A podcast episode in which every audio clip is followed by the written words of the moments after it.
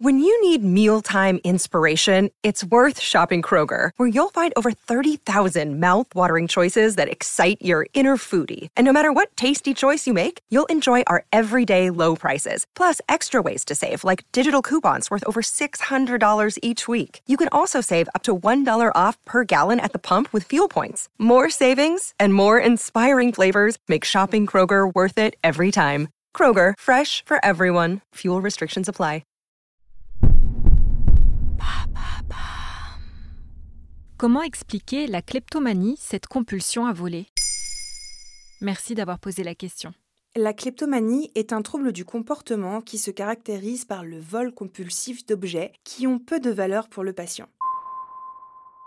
Les personnes qui en sont atteintes éprouvent un désir de voler même lorsqu'elles n'ont pas besoin de l'objet en question et ressentent une satisfaction, voire même un soulagement après avoir commis leur larcin. Un soulagement de courte durée car il est souvent suivi par de la honte ou de la culpabilité comme pour les autres types de dépendance comme l'explique le psychopraticien Ghislain Rubio de Terran dans les pages de Santé Magazine. On ne vole pas pour l'objet en soi, mais pour l'excitation créée par le comportement. C'est ce qu'on appelle une compulsion ou un comportement compulsif du même ordre par exemple que celui du jeu ou encore de la boulimie.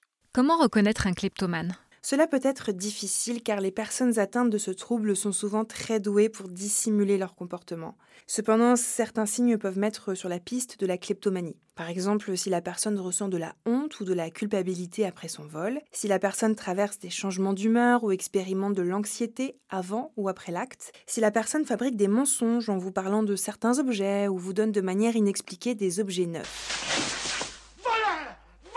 Quelles sont les causes de la kleptomanie? La kleptomanie est considérée comme un trouble mental et ses racines peuvent être multiples et très différentes en fonction des individus. Ghislain Rubio de Terran préfère renverser la question et s'intéresser à la fonction de la kleptomanie dans la vie de l'individu. Il explique. Les causes peuvent être tellement multiples presque infini. Il est intéressant de regarder quelles sont les fonctions de la kleptomanie, à quoi sert-elle chez la personne, pourquoi s'organise-t-elle comme ça aujourd'hui. Pour les personnes qui sont beaucoup dans le contrôle, cela peut permettre de soulager une tension, un inconfort, aller chercher de l'adrénaline et se sentir vivant, combler une sensation de vide. Ou alors, si une personne a des pensées noires, des idées dépressives, ce comportement agit comme une stratégie pour se soulager. Penser au vol, préparer le vol jusqu'à la mise en action, crée de l'excitation, procure une sensation positive. Peut-on soigner la kleptomanie? Cette question peut être délicate car la personne kleptomane se sent souvent honteuse. Pousser la porte d'un cabinet peut se révéler compliqué. Mais si la personne reconnaît avoir un problème avant de se faire prendre par la justice,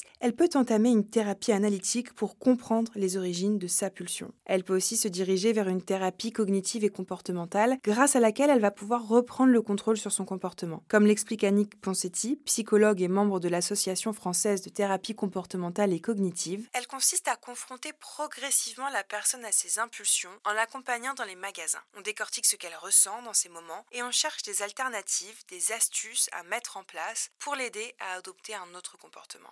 Dans tous les cas, il faut chercher une aide thérapeutique. Il est également important de souligner que les professionnels de santé ne divulgueront pas les vols aux autorités, donc cela n'aura aucune conséquence légale. Maintenant, vous savez, un épisode écrit et réalisé par Olivia Villamy. Ce podcast est disponible sur toutes les plateformes audio. Et si cet épisode vous a plu, n'hésitez pas à laisser des commentaires ou des étoiles sur vos applis de podcast préférés.